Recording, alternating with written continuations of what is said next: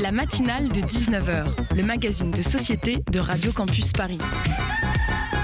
On y parle de sujets sérieux, de sujets moins sérieux, de ce qui se passe en Ile-de-France et de débats pas forcément consensuels. Tous les jours du lundi au jeudi sur le 93.9. Nous sommes le 23 janvier et la RATP a lancé ce matin sa grande campagne de recrutement en présence du PDG, attention, Jean Castex. Castex. Mais pas pour nous, franciliennes et franciliens qui galèrent dans le métro tous les jours. Non, pour, les Jeux Olympiques. Allez, on améliore le service pour les touristes qui ne voient pas ce grand chaos et on va arriver avec un métro fluide. Mais vont-ils continuer à piéger les touristes comme l'été dernier? Et oui, c'est plus facile de leur mettre des prunes à eux. Et mais ce n'est pas très sympathique. Pour ceux qui rêvent de travailler dans les tunnels du métro, foncez. Les formations, c'est le jour et même la nuit pour les conducteurs de métro. Nous allons écouter la chronique d'Anne-Sophie vers 19h27, puis nous allons avoir deux zooms. Le premier avec Pierre sur mettre en avant l'art via les réseaux sociaux, vers 19h30, puis une pause musicale et le zoom 2 par Hugo avec le match-up culture vers 19h43. Et on finit avec la chronique de Sébastien vers 19h53. Mais maintenant, on enchaîne avec notre invité, Éric-André Martin, secrétaire général du comité d'études des relations franco-allemandes, qui sera interviewé par Tiffaine Hugo. Bonsoir. Bonsoir. Bonsoir. Bonsoir. Bonsoir. Bonsoir avec André Martin et merci de répondre à nos questions. Alors vous êtes secrétaire général du comité d'études des relations franco-allemandes. Des manifestations massives dans une quarantaine de villes en Allemagne sont en cours pour protester contre l'extrême droite. Elles ont eu lieu, notamment celle de Munich qui a été interrompue en raison de trop forte affluence. On parle de plus de 1,4 million de personnes. C'est historique. Racontez-nous pourquoi est-ce qu'il y a autant de gens dans la rue? Eh bien, effectivement, ça fait maintenant euh, deux week-ends de suite que euh, ces manifestations se, se développent euh, et s'étendent sur le territoire. Elles se développent en nombre et s'étendent sur le territoire en touchant de plus en plus de villes. Elles sont parties au départ de, l'Est de l'Allemagne, euh, Berlin, Potsdam et sa région, et euh, gagnent de plus en plus en, importance. Donc ce sont des manifestations de citoyens euh, qui finalement euh, expriment une forme de de stupeur et de protestation face à la, la mesure de l'importance que représente aujourd'hui euh, l'extrême droite dans le pays, une espèce de montée en puissance que, qui n'a pas été suffisamment peut-être observée et mesurée. Et maintenant, ça devient évident. Et euh, il y a une réaction qui est en train de se produire aujourd'hui à travers ce mouvement citoyen pour euh, dire plus jamais ça, puisque c'est un peu le, le slogan qu'on entend euh, de manière, euh, je dirais, le plus répandue à travers ces manifestations. Est-ce que simplement, avant de, revenir sur l'élément déclencheur, si j'ose dire, de ces manifestations, on pourrait en savoir un petit peu plus? Notamment, on a parlé de villes, il y a eu Munich, il y a eu Berlin, il y a eu Francfort. Est-ce que ces manifestations touchent également des zones un petit peu plus rurales de l'Allemagne ou pour l'instant elles sont réservées aux grandes villes du pays? Bah, disons qu'on n'a pas un, recensement euh, très précis de l'ensemble des villes, mais c'est un mouvement qui a tendance à se, à se, à se déployer sur l'ensemble du pays, ce qui est important dans un pays euh, euh, fédéral comme l'Allemagne. Euh, et euh, je pense que ce qu'il faudra observer, c'est la, la façon dont, ce mouvement euh, risque de se, de se développer dans les, dans, dans les semaines qui viennent. Il y a un certain nombre de villes, oui, j'ai entendu parler dans le Bad-Württemberg où des premières manifestations ont eu lieu. Et, euh, ensuite, euh, il y a, comme je l'ai expliqué, un mouvement de plus en plus vers l'ouest, puisque Stuttgart, par exemple, était, touché. J'ai vu des images de Stuttgart. Euh, il y a aussi dans les villes universitaires euh, des, des, des, manifestations qui se, qui se développent. Et donc, on peut penser que euh, c'est le début d'un mouvement euh, peut-être entretenu, auto-entretenu, et euh, qui se euh, traduit au niveau du, de l'ensemble du pays. Mmh. Alors, ces manifestations ont lieu après la révélation par le média d'investigation corrective d'une réunion secrète de l'extrême droite au sujet de la remigration. Pouvez-vous nous dire ce que c'est et qu'est-ce qui a été dit dans cette réunion? Alors en fait, oui, c'est l'élément déclencheur de toutes ces manifestations, c'est précisément les révélations qui, ont entouré euh, cette réunion. Alors, dès lors qu'il s'agit d'une réunion secrète, on ne sait pas exactement ce qui s'y est dit, mais euh, des journalistes d'investigation ont euh, déjà révélé l'existence de cette réunion et rien que par, je dirais, la, la composition du groupe qui s'est réuni, on voit qu'il y avait des activistes très connus, notamment venant d'Autriche, euh, et très engagé sur ces questions. Il y avait des, personnalités euh, très, euh, je dirais, identifiées comme faisant partie de l'extrême droite, et il y avait certaines personnes membres de l'AFD qui étaient également présents. Alors le problème de la remigration, c'est en fait au départ l'idée de pouvoir rapatrier des, des, communautés de, étrangères, enfin de, ressortissants d'origine étrangère, euh, vers leur pays d'origine, voire vers un pays tiers. Et euh, même si, dans certains cas, ces euh, ressortissants euh, sont, titulaires d'un titre de séjour. Et donc, c'est ça aussi qui, a beaucoup choqué les Allemands, c'est le fait que quand on parle de remigration dans ces conditions-là, ça, par, je dirais, analogie avec leur histoire, ça, il y a de fortes euh, réminiscence autour de déportation et bien entendu c'est un moment euh, euh, qui, enfin, c'est un terme et une notion qui suscite la réprobation. C'est ce qu'on voit aujourd'hui à travers ces manifestations. Et d'ailleurs, la ministre de l'Intérieur, Nancy Faeser, je ne sais pas si je prononce bien le nom, est allée jusqu'à estimé que cette réunion rappelait l'horrible, je cite, conférence de Wannsee, qui est euh, la conférence lors de laquelle euh, les nazis planifièrent en 1942 l'extermination des juifs. Est-ce que c'est euh, un jugement qui est partagé par la population, notamment qui manifeste en ce moment, ou en tout cas qui a manifesté dans les rues de l'Allemagne? Qu'est-ce que, quelle a été la réaction finalement des Allemands sur cette phrase-là et sur cette comparaison-là? Bah, je pense que bon, il faut pas aller trop loin dans la dans, dans la dans l'analogie. Euh, l'idée, c'est que ce qui, ce qui choque aujourd'hui pour les, les, Allemands, c'est que euh, à travers ce genre de thématiques euh, débattues, ça veut dire qu'il y a une forme de radicalisation de ce de ce mouvement d'extrême droite qu'on avait plutôt plutôt eu tendance à, à analyser comme un, un mouvement protestataire euh, liées à des, conditions, à la dégradation des conditions socio-économiques, la protestation contre euh, la, montée des prix de l'énergie, la montée des prix de l'alimentaire, et puis le rejet de, euh, la gestion de la, de la coalition au pouvoir. Or, le fait qu'on s'attaque presque ouvertement à ce type de questions est extrêmement problématique parce que ça veut dire que l'Allemagne est confrontée quelque part à, à un, choix de société euh, auquel elle ne s'attendait pas. Et justement, euh, on peut euh, s'arrêter quelques instants sur l'AFD, donc le parti d'extrême droite alternatif pour l'Allemagne, qui est justement le parti notamment pointé du doigt par les manifestants. On sait que plusieurs députés étaient de l'AFD, donc étaient dans cette fameuse réunion qui avait eu lieu en novembre sur la question de la remigration ces dernières années, donc l'AFD a, euh, a, pas mal euh, euh, gagné de place dans la société allemande. On sait qu'ils sont crédités en tout cas de pas mal de, voix pour les prochaines élections. Est-ce que vous pouvez revenir sur le parcours de, ce parti qui est relativement récent en Allemagne et sa progression ces dernières années?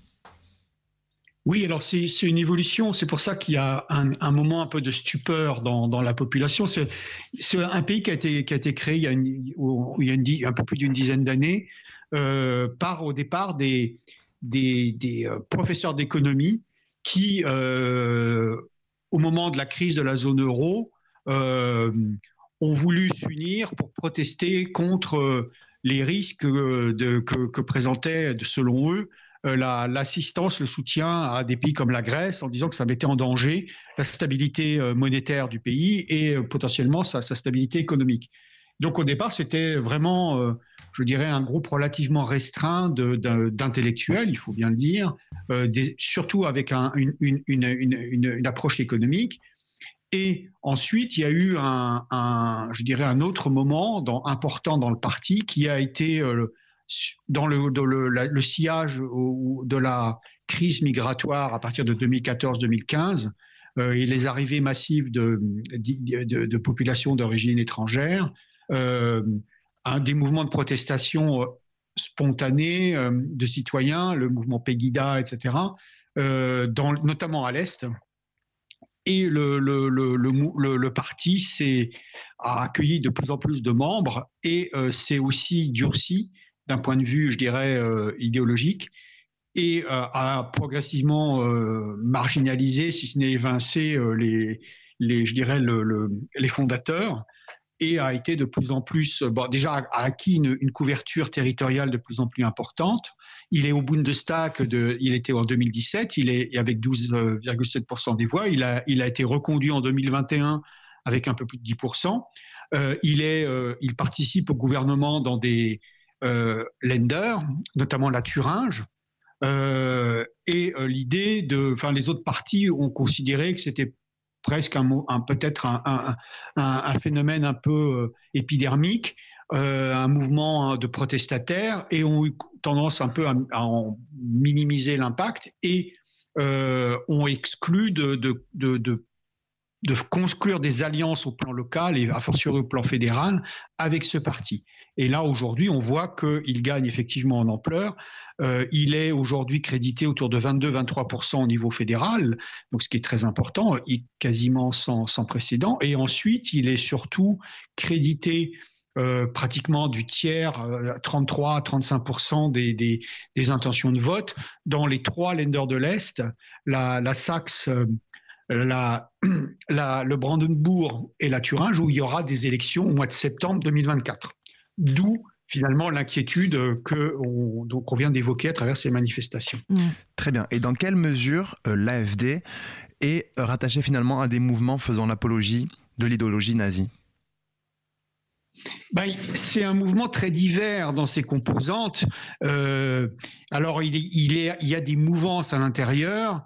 Donc, vous avez quand même des gens qui sont des citoyens, euh, euh je dirais des citoyens lambda, qui euh, décident de protester contre euh, la vie chère, contre ce qu'ils estiment être l'abandon par Berlin, etc., une forme de souffrance sociale. Et puis, vous avez des gens qui se protestent contre ce qu'ils considèrent un, un afflux trop important d'étrangers qui sont qu'on n'arrive pas à, assimiler au rythme de, leur arrivée. Et puis vous avez à l'intérieur aussi des gens qui euh, euh, arrivent avec des, une idéologie euh, clairement, on peut dire néo-nazie, et qui prennent des, je dirais, des, responsabilités à l'intérieur du parti. là, c'est pas un délire de ma part dans la mesure où le, service de, protection de la Constitution, qui est les renseignements intérieurs allemands, a classé trois fédérations, euh, donc dans trois lenders de l'Est, trois fédérations de l'AFD comme étant euh, dangereuses potentiellement et devant, être, devant faire l'objet d'une surveillance. Hmm. Et d'ailleurs, euh, en lien avec ça et, euh, en lien avec euh, ces manifestations là concernant l'extrême droite, il y a un débat qui est en train de naître en Allemagne autour de l'AFD et plus particulièrement sur son interdiction. Hein. L'idée vient du député démocrate chrétien Marco van der Witt. Est-ce que déjà cette interdiction, elle est possible? Et si oui, dans quelle mesure? Disons que la constitution allemande prévoit la possibilité d'interdire des partis qui euh, auraient poursuivraient un, agenda politique qui serait contraire à la constitution et qui, euh, euh, leur permettrait éventuellement de renverser l'ordre constitutionnel fédéral. Il y, a eu plusieurs précédents dans l'histoire, mais il y a un précédent récent euh, au début des années 2010 qui est la, tentative d'interdiction du NPD, qui était un, parti beaucoup plus restreint euh, que ne l'est l'AFD, beaucoup moins présent euh, au niveau fédéral, mais et qui était beaucoup plus radical, ouvertement radical. Et euh, il y a eu une tentative d'interdiction, une procédure a été lancée auprès de la Cour constitutionnelle fédérale. Donc il faut savoir que c'est une procédure qui est très longue, qui prend plusieurs années, qui est une procédure bien sûr contradictoire et qui est une procédure très aléatoire dans la mesure où il faut être capable de démontrer euh, auprès des juges de la Cour constitutionnelle fédérale que effectivement ce parti représente à la fois euh, à la fois un objectif de, de je dirais, ennemi de la Constitution et est susceptible de, de renverser l'ordre constitutionnel. Et en 2017, la Cour constitutionnelle fédérale avait rendu un, jugement sur, sur cette procédure, avait, considéré, avait, donné raison aux, au requérants sur un point, à savoir que le NPD poursuivait des objectifs contraires à la Constitution, mais avait donné tort sur le deuxième, à savoir qu'il n'était pas jugé comme, étant, comme présentant une menace euh, crédible pour renverser euh, l'ordre constitutionnel fédéral. Et donc on a été resté là-dessus. Donc ça veut dire que par, euh, extension que pour un, parti comme l'AFD, il, sera très difficile, il serait très difficile de pouvoir faire la, démonstration de ces, sur ces, au moins sur ces deux points. Et c'est pas parce qu'il y a eu quelques membres de l'AFD qui, à titre individuel, sont venus assister à cette réunion que ça préjuge de l'ensemble de la ligne de l'AFD. Donc euh, voilà, donc il y a, il y a là un, une, difficulté mmh. juridique évidente. Mmh. Très bien. Et serait-ce légitime de l'interdire, sachant que c'est un parti qui part avec de fortes intentions de vote? Bah, c'est un vrai sujet de débat hein, parce que c'est un peu le paradoxe de la démocratie, c'est-à-dire que euh, la, meilleure façon de, de, combattre l'AFD, c'est peut-être déjà de répondre à une partie des, de, l'insatisfaction des citoyens, hein, euh, des citoyens allemands. Et je, le répète, il ne s'agit pas d'une, c'est pas, euh, je dirais, tous les membres de l'AFD ne sont pas des gens qui euh, veulent renverser l'ordre constitutionnel fédéral ou qui soutiendraient une remigration. Donc il y, a une première question, c'est apporter une réponse sociale et politique à, ce mécontentement. Deuxièmement, il faut mobiliser l'opinion par rapport au risque que ça représente, c'est ce qui est en train de se faire, parce qu'il faut aussi mobiliser une partie peut-être de l'électorat qui n'allait plus voter, qui s'abstenait, c'est ce que, traduisent peut-être aussi les, sondages, pour pouvoir précisément se sentir concerné et faire barrage à ce type de, d'évolution politique du pays, de s'opposer à cette trajectoire potentielle de l'Allemagne. Et ensuite, euh, ensuite, il faut être capable de, euh, de trouver des, euh, coalitions au, plan local et au plan fédéral pour pouvoir relancer un, agenda politique qui permette de, de, je dirais, sortir de cette impression de crise dans laquelle est aujourd'hui l'Allemagne. Et en plus de, de cet enjeu de l'interdiction de l'AFD, il y a un autre enjeu assez important, ce sont les élections régionales. Elles vont être organisées dans quelques mois dans trois régions de l'Est du pays. À quoi peut-on s'attendre euh, concernant ces élections?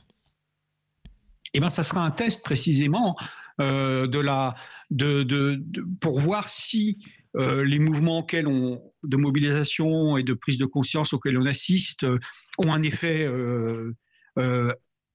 important dans, le, dans, dans, le, dans, dans, la vie politique. c'est précisément, ce sera un moment de, de les mesurer parce qu'aujourd'hui, ces intentions de vote qui, qui tendent à, s'installer dans la durée et à progresser euh, peuvent être aujourd'hui inversées tant que les élections n'ont pas eu lieu.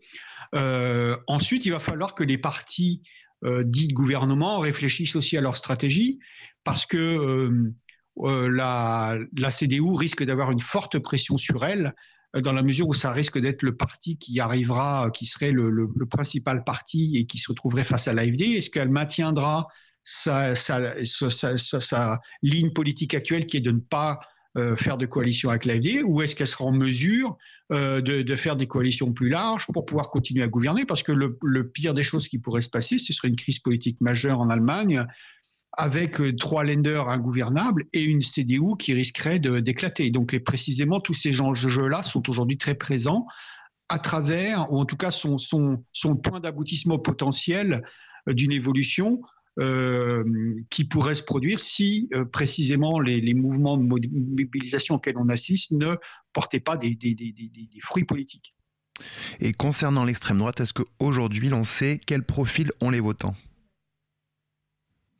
Ben, en fait, c'est un profil. Euh, on a fait un travail au mois d'octobre. On a demandé à un, universitaire allemand qui est spécialiste des, comportements électoraux, euh, Philippe Mano, de, faire une étude pour nous euh, sur le, justement l'évolution de, de, la, sociologie de l'électorat protestataire en Allemagne. Et il expliquait que, en fait, l'électeur type AFD est un électeur qui est éduqué, qui est intégré dans la société, qui a un travail et qui, pour l'essentiel, est animé par une crainte de déclassement, une peur de perdre son emploi et de voir l'avenir de, sa, de, pour, de son avenir et celui de sa famille euh, hypothéqué euh, par euh, tout un tas de menaces qui, pour le moment, n'ont pas touché l'Allemagne. Parce que c'est peut-être une, une, remarque qu'on peut faire pour un peu, pour je mettre ça en perspective, c'est que pour le moment, l'Allemagne a été très largement épargnée par les, la désindustrialisation et toutes les conséquences sociales calamiteuses qui vont avec. Et aujourd'hui, elle se trouve confrontée à un risque de, de désindustrialisation.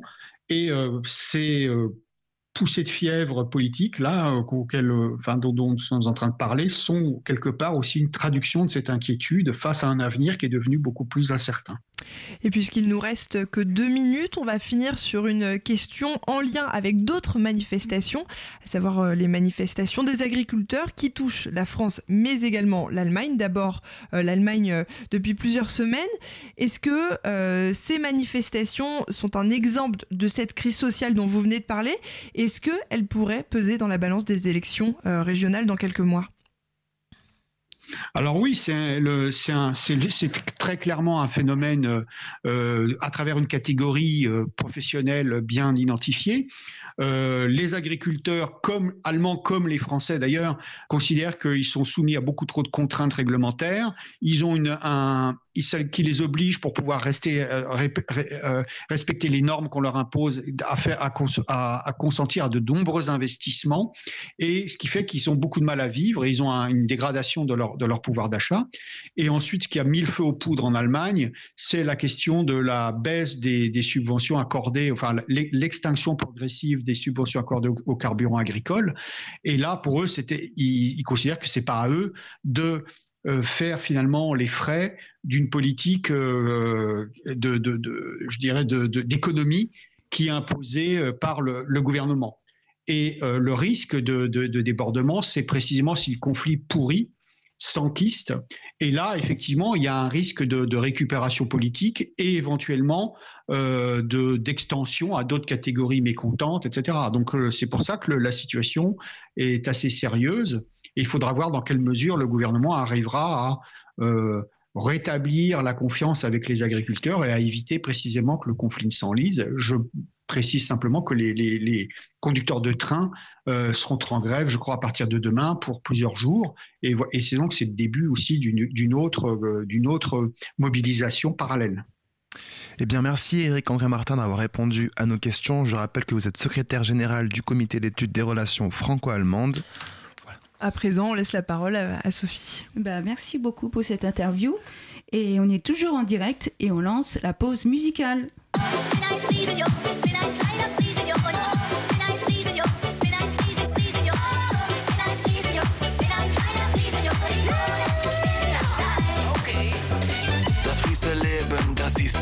Simpel.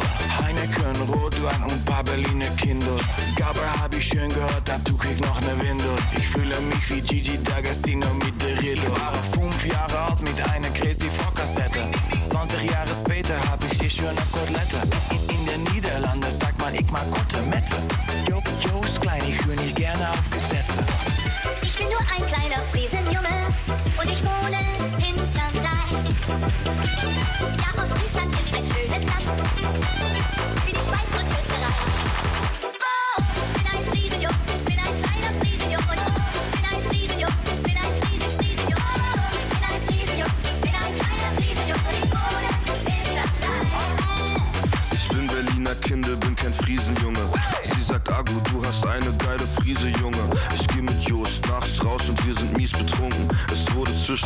hell, jetzt ist es wieder dunkel. Äh, ja, ich spreche nicht Ursprache, doch ich habe ihn verstanden. Hol mir Friese, scherbes Bier und dazu eine China-Pfanne. Ski, Agu, esse Magic Trüffels in den Niederlanden. Heute bin ich top, sie meinten, ich werd Niederlanden. Aber, mm, ich finde Wein lecker. Ich bin kein Kenner, doch ich bin ein Feinschmecker. Aber, Motherfucker, ich küsste deine Schwester. Hier wird nicht eingebrochen, doch wir hören Einbrecher. Aber,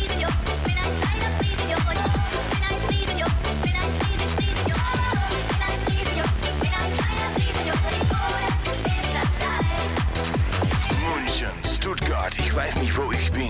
Köln, Hamburg, wieder in Berlin.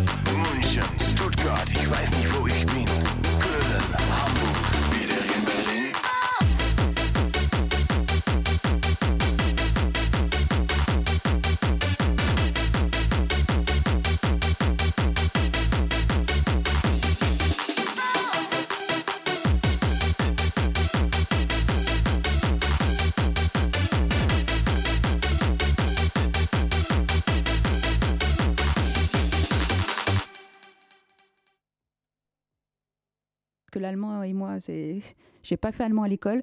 John Skin Ogu et Otto Walken Frinzgung sur Radio Campus Paris et il est 19h26. La matinale de 19h sur Radio Campus Paris. Et maintenant, on écoute la chronique d'Anne-Sophie. Paris, pour moi en tant qu'étrangère, c'est la capitale de la philosophie. Descartes, Rousseau, Sartre sont tout de suite dans mon esprit. À Paris, je me sens tout de suite philosophe. Par contre, ceci n'est pas une évidence pour moi. Hegel, Schopenhauer, Nietzsche, ce sont les philosophes de ma langue maternelle. Leurs pensées m'échappent, mais semblant compréhensibles pour moi, la lecture reste un seul échec, toujours. Faute de la religion mater qui remplace la philosophie au lycée en Bavière, ou simplement faute de mon âge. Au jardin de Luxembourg, les gens profitent du soleil. Un groupe des écoliers me double. Et c'est là où je croise une vraie philosophe. Camille a à peu près le même âge que moi. Et elle me contredit farouchement. Moi, je dirais qu'il n'y a pas d'âge pour commencer à philosopher, mais que, effectivement, en fréquentant la philosophie, euh, plus on fréquente la philosophie et plus, plus on est, euh, je veux dire, on, on- on développe ses capacités à philosopher. Meryl, euh, 63 ans, ancienne enseignante, mais croit non plus. Croyez-vous que c'est une question d'âge de bien comprendre euh, la philosophie? Non, pas du tout. J'ai ma petite fille qui a 17 ans et qui est très très bonne en philo. Seul Robert, 69 ans, installé avec un livre sur une chaise, confirme mes pensées. Est-ce que vous pensez qu'avec l'âge, on comprend mieux la philosophie? Ah oui, évidemment, bien sûr. Mais pourquoi? Avec le vécu, ce Mhm. qu'on a vécu, évidemment. On se retrouve dans, dans- les mots. Quand on est jeune, on ne sait pas, on lit, mais on n'a pas, on n'a pas de vécu. Quelques instants plus tard, je pousse les portes d'une librairie. Je veux enfin devenir philosophe. J'ai marre d'en rien comprendre et je m'offre un bref sommaire de tous les philosophes importants. Et donc, de manière surprenante, j'ai entendu parler de bien plus de philosophes qu'on j'en pensais. Au lycée, je traduisais les textes antiques en latin. Dans mes cours de la religion, je me nuis avec Augustinus, Anselm von Canterbury, Thomas von Aquin ou Martin Luther.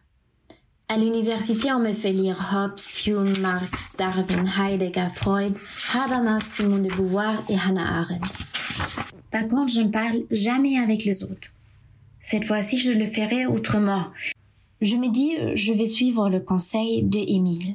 En tout cas, moi, ce qui m'a beaucoup aidé, c'est de partager finalement les lectures avec les gens. euh, euh, pour comprendre, je pense, euh, des philosophes, bah, il faut les lire.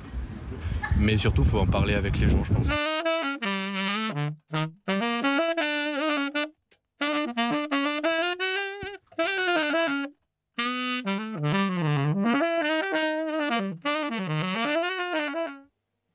Merci Anne-Sophie. Le Zoom dans la matinale de 19h. Et on continue avec le Zoom avec Pierre. Bonsoir. Bonsoir. Bonsoir, bonsoir à tous d'ailleurs, c'est Pierre, changeons d'air, et ce soir je reçois Aphrodisa, ou plus communément appelée Mathilde, qui est, et là je te laisse choisir la définition de ce que tu fais, influenceuse culturelle, médiatrice culturelle digitale, ou en fait juste la bonne pote qui nous conseille les bonnes expos sur les réseaux. tu préfères quoi? Bah, je dirais entre la première et la dernière. Ouais, c'est ça. c'est un peu le mélange. Et, euh, et ouais, et tes, tes- tes potes ils te suivent d'ailleurs sur ce que Ouais, tu ouais, fais ouais, tous. Ouais. Ils t'aident même un peu?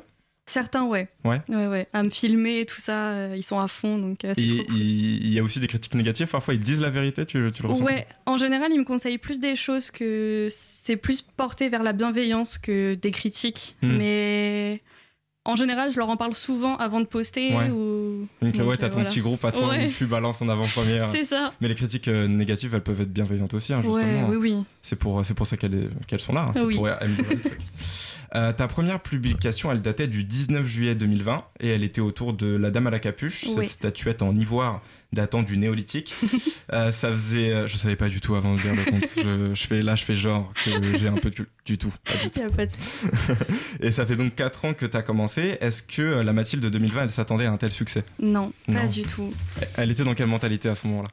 Seulement de créer euh, un book. En fait, à la base, je voulais juste euh, créer un petit compte pro, euh, histoire voilà, de, de, de poster.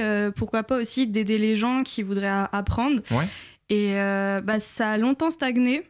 À un moment, j'avoue, ça m'a un petit peu déprimée parce que je Mhm. me disais, bah, je fais un peu tout ça pour rien. Ouais. Et bah, mon compte, il a d'un coup percé du jour au lendemain, euh, au bout du coup de quelques années, Mhm. hein, au bout de, bah, de 2-3 ans. Donc euh, ça a mis du temps, mais non, franchement, je pensais pas que j'allais arriver à ce point-là aujourd'hui. Donc, Et, euh, et on t'en félicite d'ailleurs. Merci. Même si euh, le succès, c'est pas toujours. Enfin, là, c'est qualitatif et il y a du succès, donc on peut que s'en que féliciter. Euh, Il y a eu à un moment donné quand même un déclencheur, il y a eu un buzz, il y a eu une, une traîne. Tu peux oui, nous en c'est parler? ça, une traîne.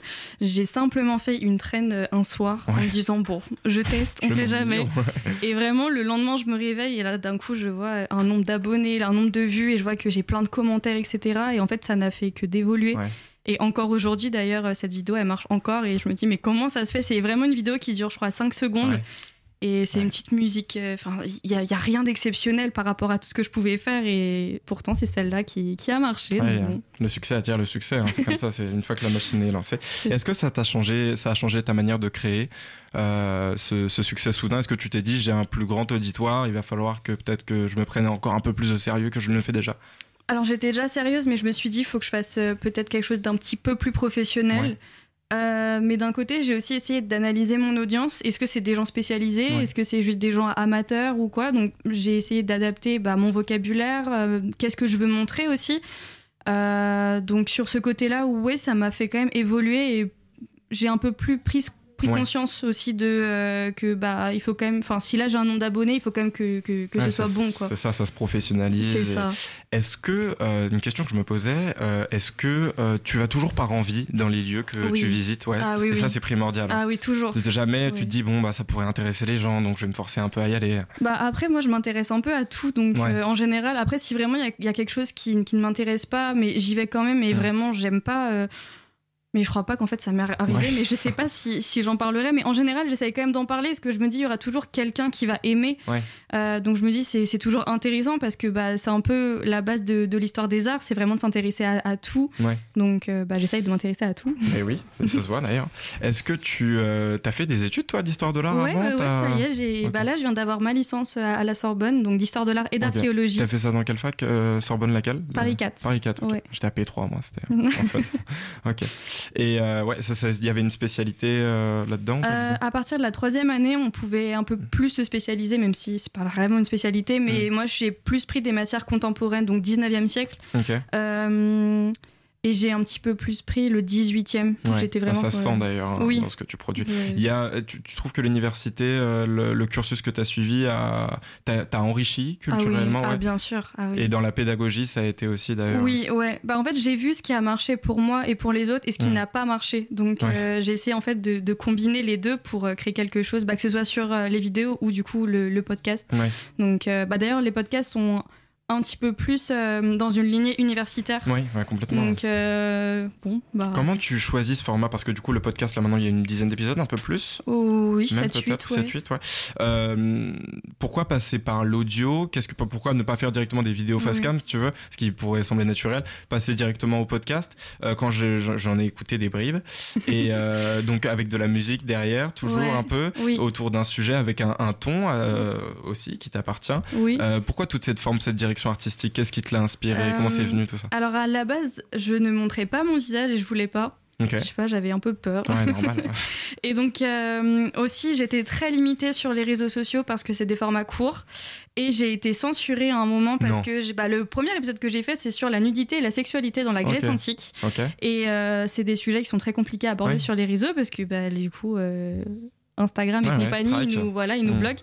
Et donc, euh, je me suis dit, il faut quand même que j'arrive à trouver le moyen de, de, de, de parler de ça sans être censuré et surtout bah, créer quelque chose qui soit hyper approfondi. Ouais. Parce que faire des vidéos que d'une minute, en fait, on peut pas raconter grand chose. Bah oui. Et donc, je me suis dit, bah.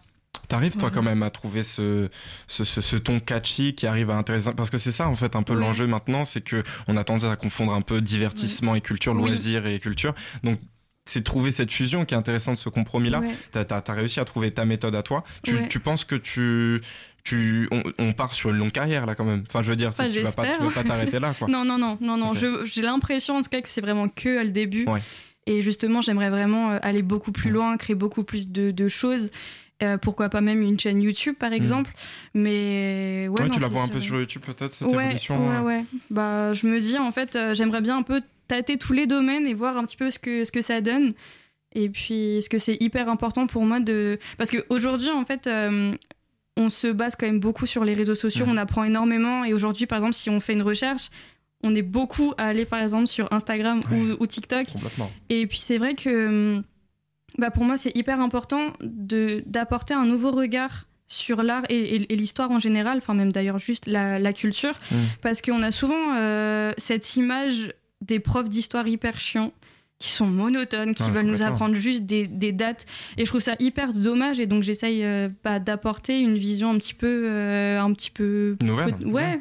Bah, c'est ce que ouais, c'est Oui, ça. c'est ça. Moi qui ai bossé dans des euh, dans des institutions euh, culturelles euh, type euh, la bourse de commerce ou tout ça, Ouais. les publics sont pas enfin les publics sont tous les mêmes quoi, ils sont sont déjà habitués à ça et puis il y a aussi une barrière psychologique à passer dans un musée ou dans un opéra ou ce genre de choses. il y en a plein qui sont même pas au courant d'ailleurs. Et c'est pour ça que j'essaye vraiment de parler de plein de choses pour que les gens se rendent compte à quel point on a un patrimoine hyper riche. Bah oui, complètement. Et vraiment, c'est hyper important parce que même il y en a qui pensent que tous les musées sont hyper chers. Il Mm. y en a plein qui sont gratuits rien que pour les moins de 26 ans.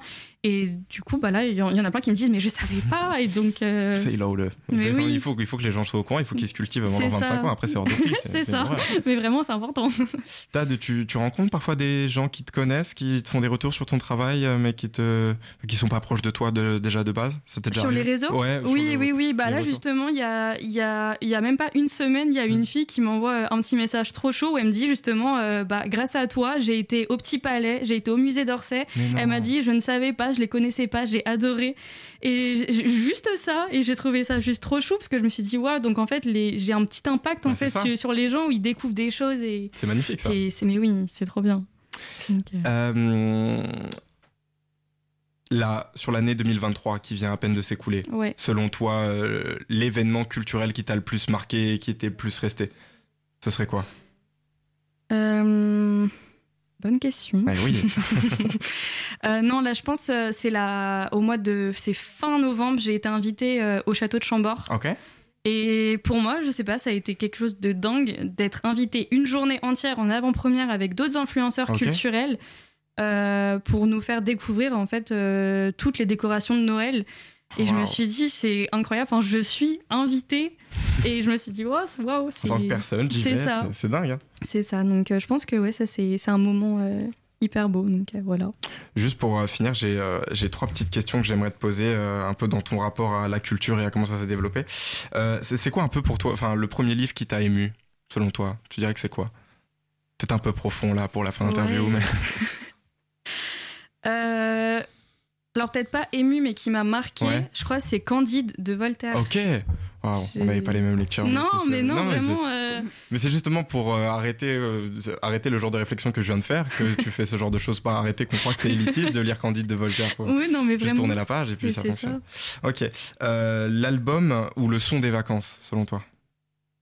On te dit là, ça y est, c'est bon là. Euh, bah, alors, je suis grande fan de euh, Chase Atlantic. Ok, d'accord. C'est pas peut-être pas très connu, Oui, mais, mais c'est un groupe un peu rock et je les ai vraiment écoutés tout l'été. Et c'était ça euh, qui Ouais. marquait le début des vacances. T'étais- Ouais. Scolaire, j'imagine Oui. Ah ouais, oui, oui. Vachement Ouais, dans ouais. ça. Ok. Ouais.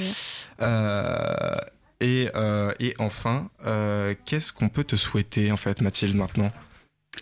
Eh bien, je sais pas, de la réussite. euh, Toujours plus de visites de musées, toujours plus de, Ouais. de contenu. Et puis peut-être du coup une évolution sur YouTube ou sur Twitch, peut-être euh, TikTok, t'es pas encore trop. euh, Euh, je suis dessus, mais je comprends pas trop. Enfin, je sais pas, je suis pas trop dessus. Twitch, euh, je sais pas, ça me. Enfin, j'ai un peu du mal pour le moment à me Ouais. dire euh, de, de parler euh, en live, mais euh, pourquoi pas déjà YouTube et, Ouais, ensuite YouTube on verra. sera déjà pas mal. ouais. Bon, bah, on te souhaite plein de bonnes choses. alors. Merci. beaucoup. Bah, merci pour, cette, euh, pour ce zoom. Et on passe à la pause musicale, la deuxième.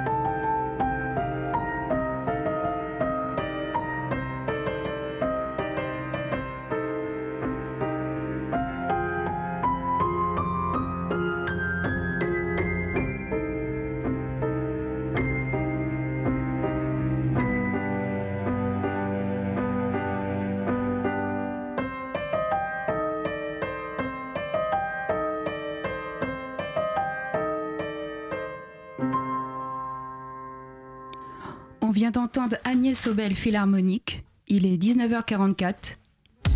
Le Zoom dans la matinale de 19h. Et je redonne la parole à Hugo pour le Zoom 2. Oui, merci. Et aujourd'hui, nous allons parler du mashup culture et nous avons quatre invités. Nous avons Faouzia Regeb et son équipe de pilotage. Bonjour. Bonjour. Et merci d'être venu. Alors, vous allez nous parler du mashup culture. Rentrons directement dans le vif du sujet. Le mashup culture, c'est quoi? C'est quand? C'est où? Alors, le mashup culture, c'est une nouvelle expression artistique 100% du visuel autour de la diversité les différences et les oppositions qui fabriquent notre société française. Euh, c'est un concept qui raccorde les différences, qui raccorde les diversités et qui raccorde les points de vue. Donc, on veut un monde qui se raccorde et- et non pas en opposition. Donc, on part avec un concept créatif, artistique, pour faire ce beau mélange qui est la France. Très bien. Et du coup, c'est lors d'un événement, c'est ça? Alors, justement, c'est un événement. Alors, pour l'expliquer, je vais l'expliquer. Je suis Gloria et notre projet va se diviser en deux phases de cal- calendrier. Alors, notre projet va se diviser du coup en deux phases. Euh, on a jusqu'au 25 mars où on recueille du coup les créations des étudiants à partir d'un formu- un formulaire qui est présent sur notre site, qui est euh, mashupculture.com. Et euh, sur le site, on a tous, euh, tous nos contacts, euh, même des mails. Euh, S'il y a quelques problèmes, vous pouvez nous contacter. On répondra en temps réel dans les 24 heures maximum. Et euh, du coup, euh, à partir de ce formulaire, on fera une présélection de 30 euh, du coup, euh, créations. Et euh, la soirée elle-même aura lieu le 18 avril où on, euh, on déroulera cette soirée dans le local de Media One qui se trouve du coup au 46 avenue de Breteuil dans le 7e arrondissement euh, de Paris. Et on fera une sélection de trois gagnants du coup lors de la soirée et qui recevront du coup un prix équivalent pour le premier à 1000 euros, pour le deuxième 5- 500 euros et le troisième 250.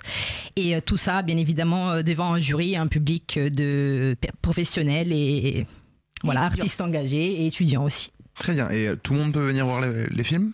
Oui, oui, oui, oui. C'est ouvert au On attend, euh, on attend les, les créations. Ok, superbe. Et alors, euh, l'événement, il est autour de quel thème cette année? Alors, en fait, c'est la diversité. On n'a pas souhaité enfermer, justement, puisqu'on veut un monde ouvert. Et en fait, on n'a pas voulu imposer un thème. Voilà, euh, on a pensé, mais on veut, veut pas, parce qu'on a envie de laisser les gens aussi s'exprimer, euh, exprimer leur singularité, euh, exprimer aussi leur personnalité sans s'enfermer. Parce qu'on est contre les cases, alors on va pas enfermer les gens dans des cases et dans des thématiques. Voilà. Et oui. Et pourquoi est-ce que parler de la diversité, c'est important? Dans notre société aujourd'hui Euh, c'est très important de parler de la singularité euh, et de la diversité, euh, tout simplement parce qu'on est tous, on va dire, uniques, et c'est extrêmement important de le revendiquer, de revendiquer aussi ce pourquoi on est fait, nos passions, nos origines, dans un monde où aujourd'hui il est très compliqué de se mettre en valeur, de dire qui on est et de se mettre en avant finalement. Et oui. Est-ce que finalement, c'est un cri de la jeunesse qui provient de la diversité pour dire on existe? Exactement. Et puis aussi, euh, vraiment aujourd'hui, à notre époque, dans l'époque à laquelle on vit, c'est vrai qu'on est tous entremêlés entre nous. euh, et il est vraiment extrêmement important de mettre en place euh, des événements publics, des lieux aussi dans lesquels chacun va être en capacité de s'exprimer librement, comme vous le faites ici et comme on le fait nous avec le Mashup Culture. Très bien. Et pour- pourquoi est-ce que selon vous, cette jeunesse n'est pas écoutée si on ne met pas ça en place? Euh, elle n'est pas écoutée, bah, comme je l'ai dit là juste euh, ici, c'est justement le fait qu'il n'y ait pas assez d'événements publics, il n'y a pas assez de lieux. Si on sort pas des, des institutions scolaires, euh, si on ne sort pas bah, des lieux de rencontre, on va avoir très très peu de mise en place. Et c'est vrai qu'aujourd'hui avec les réseaux sociaux, ça reste compliqué de se mettre en avant parce que justement on a énormément de contenus qui sont relayés systématiquement. Et du coup c'est vrai que euh, on a euh, bah, pas vraiment vu, en tout cas nous quand, quand Faouz a créé cet événement, elle a vu en fait qu'il y avait vraiment un manquement là-dedans.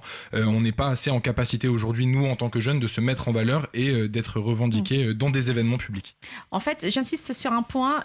quand j'ai dit qu'il n'y a pas vraiment cette mise en valeur, en fait, nos jeunes sont bourrés de talent et ils ont tellement de soft skills, c'est des compétences douces, une manière d'être.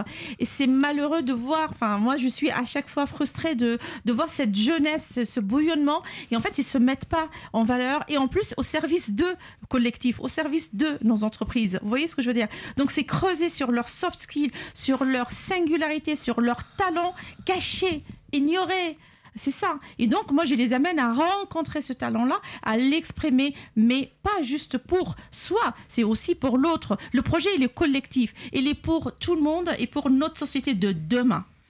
Mais est-ce que finalement, avec l'émergence des réseaux sociaux, on peut pas considérer que les talents sont de plus en plus médiatisés et qu'on a quand même une parole beaucoup plus libre qu'avant?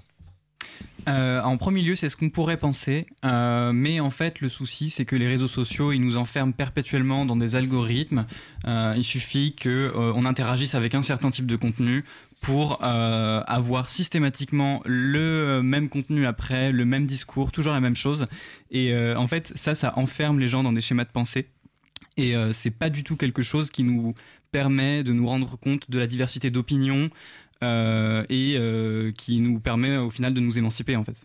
Très bien. Et du coup, avec cet événement, le but, c'est quand même de détruire ces schémas de pensée et de favoriser le vivre ensemble, c'est ça? Alors, détruire les schémas de pensée et surtout, euh, on veut pas que cette société soit lisse. Mhm. C'est ça. Et or, les réseaux sociaux lissent aussi quelque part hein, le Bien sûr. discours et les médias. Il y a certains médias aussi qui lissent aussi le discours. Donc, euh, les schémas de pensée, quand vous êtes d'une- dans une diversité de, de, de trajectoires, euh, de, de culture, vous avez un schéma mental différent de moi. Or, aujourd'hui, vu la complexité du monde contemporain, on a besoin des schémas mentaux différents parce qu'il faut solutionner tout ce qui nous attend. Et donc, c'est ça. C'est vraiment et faire émerger une autre manière de voir pas dans l'opposition, encore une fois, mais pour raccorder tout ça, pour trouver des solutions à nos enjeux de société qui sont brûlants quand même. hein. Très bien. Et sur votre site, il y a notamment une phrase qui m'a marqué. C'est une citation de Confucius. Il est écrit Il faut trois ans pour apprendre à parler et toute une vie pour apprendre à écouter. Selon vous, est-ce qu'il est mieux de parler ou d'écouter? Euh, c'est une question qui est assez compliquée et je pense que la réponse euh, ne peut pas être l'un sans l'autre. Euh, c'est vrai qu'on apprend très vite à parler, on apprend très vite à donner son avis. Écouter, c'est essentiel pour comprendre l'autre, c'est essentiel pour s'adresser à l'autre aussi. On peut pas parler à quelqu'un sans le comprendre. Et c'est aussi les enjeux aujourd'hui. C'est pas en se parlant derrière nos écrans qu'on va réussir à se comprendre, ni en ayant des préjugés. Et quand on dit écouter, on attend quelque chose euh, de vraiment plus humain en fait. Écouter l'autre, écouter aussi comment il pense, écouter comment il réfléchit, comment il ressent, et réussir à en parler derrière pour nous nous exprimer et aussi nous mettre en avant. Voilà. Très bien. Comment est-ce que vous avez eu l'idée de Mashup Culture? Comment c'est venu? Parce qu'il y a déjà eu une première édition, c'est ça? Euh, alors, on a fait une, euh, une première édition l'année dernière. Euh, et donc, ça, cette, cette année, c'est la deuxième édition. On ne va pas s'arrêter, bien évidemment. Comment c'est venu l'i- l'idée? En fait, c'est une trajectoire personnelle.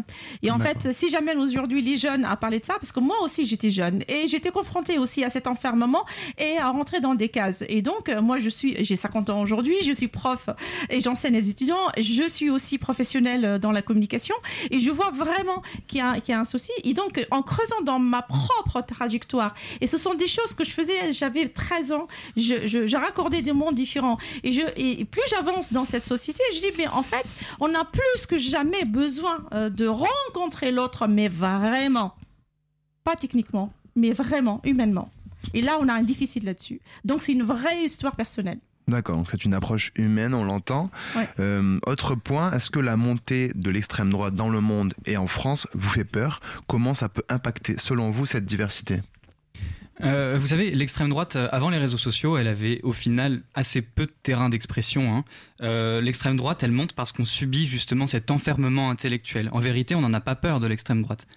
En dehors de l'espace médiatique, ils n'existent pas. Donc nous, ce dont on a peur, c'est uniquement de l'uniformisation d'une pensée autour de la crainte de l'autre. Et c'est pour ça justement qu'on a créé ce projet avec l'aide de, enfin avec euh, l'amont de pardon. Euh, et euh, c'est pour ça qu'on veut porter ces valeurs-là euh, de vivre ensemble et de diversité qui nous manquent malheureusement aujourd'hui un peu. Très bien, eh bien, une approche humaine, il faut parler, il faut s'écouter, il faut apprendre de l'autre. Qu'est-ce qu'on peut vous souhaiter pour 2024 Euh, ce qu'on peut nous souhaiter déjà, c'est euh, un maximum de création, je pense. Vous pouvez nous retrouver euh, directement sur, nos réseaux sociaux, mashup-du-bas culture sur Instagram et sur notre site. N'hésitez pas à vous mettre en valeur et à vous mettre en avant à travers ce projet-là.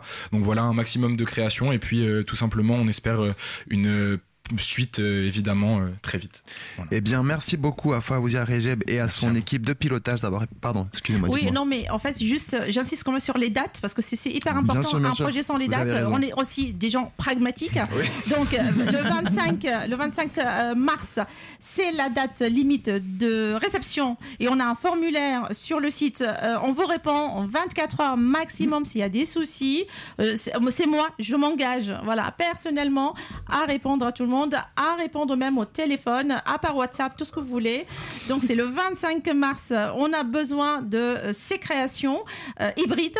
Euh, deux, euh, on va sélectionner. Et le 18 avril, chez Media One, bien évidemment, on veut de l'engouement. On veut des artistes engagés, des jeunes engagés. On veut des, des intellectuels, des sociologues aussi qui portent ce projet-là avec nous.